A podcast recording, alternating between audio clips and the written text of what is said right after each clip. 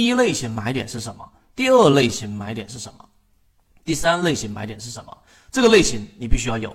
所以呢，那么这一个呃，第一、第二、第三类型买卖点，这张图就能看一看。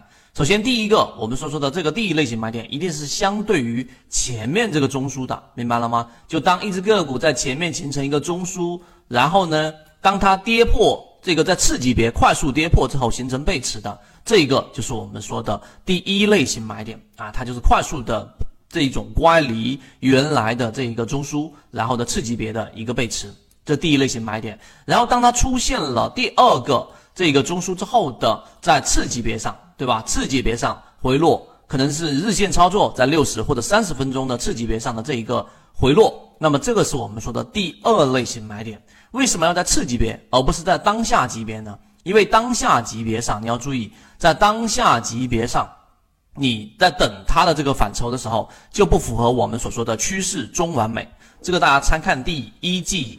第一季里面的内容，所谓趋势中完美，就是指它这一波的反弹，无论它是要走一个中枢，对吧？我们上涨的盘整，还是我们说的上涨盘整的这一个上涨，还是上涨盘整的下跌，它都必然会有三笔形成一个中枢。所以当它第二笔下来的时候，这个地方就是一个确定安全的位置，然后在这个地方把握它的反抽。如果这个反抽是突破了这个中枢，看到了没有？突破中枢形成了一个新的中枢。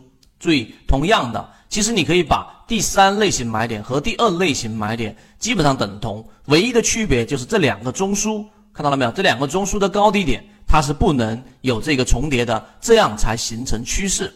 所以这个就是第三类型买点，回落不破前中枢的这一个高点，这个 G 呃 ZG 指的是这个前面中枢的高点。啊，只要不破它，它就不是我们说的中枢扩张，所以就是我们说的第二个不重叠趋势形成，它就是一个趋势，明白了吗？这一点上是非常容易理解的。那么卖点的话呢，一样的，这里面我就不去重复了。同样的，这个把第一、第二、第三类型的买点给它颠倒过来，就是我们对于卖点的理解。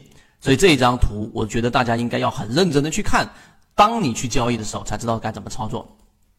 第二个，今天我给大家一张简单的简化图啊，跟刚才是一样的。第一、第二、第三类型买点，第一、第二、第三类型卖点。第一类型的卖点啊，我们第我们来给大家去简单说说他们各自的一个特点，然后待会我拿到我们自选板块的例子给大家去说。第一类型的买点它有什么特点呢？它的特点当然肯定就是成本低了，对吧？但是呢，它同样不好把握。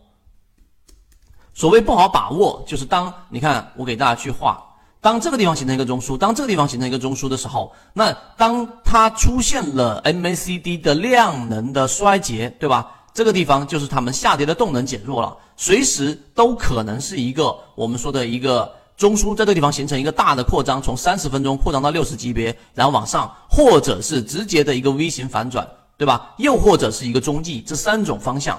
这个参看上一节图里面，我给它的 A、B、C 三类图形的一个走势，所以一般情况之下下跌，它往往会有很多的接盘，这个时候形成一个背驰的概率都是很大的。但是这个背驰并不意味着它就必然形成我们所说的 V 型反转，所以呢，这个第一类型买点，你极有可能会买到中继。就是你在这个地方，哎，它出现了一个一买，对吧？它这里面快速下跌，那么结果它走出来的走势是在下面再形成一个中枢，并且跟前面中枢没有去形成重叠，那么很自然，这就是一个下跌走势的一个踪迹。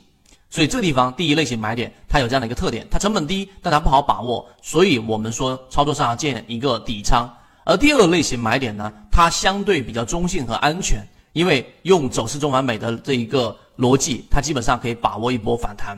第三类型买点呢，就是利润率最高的啊，利润率最高的。那么它同样呢，也有一个问题，就是因为前面的利润已经跑过很多了，在我们的话来说，就是涨得比较高了。所以在对于短线的卖点和对于市场环境的风险控制要求比较大。所以真正操作上呢，我更加。的倾向于让大家去多从第一类型和第二类型买点上去着手，第三类型买点等到你的这个功力到了那个程度的时候再去操作。欢迎关注我，看完我的三分钟视频，如果对我分享的实战模型感兴趣，想要更深入了解，看对自己的交易有没有启发，会有完整专栏进圈 MACD 七一二。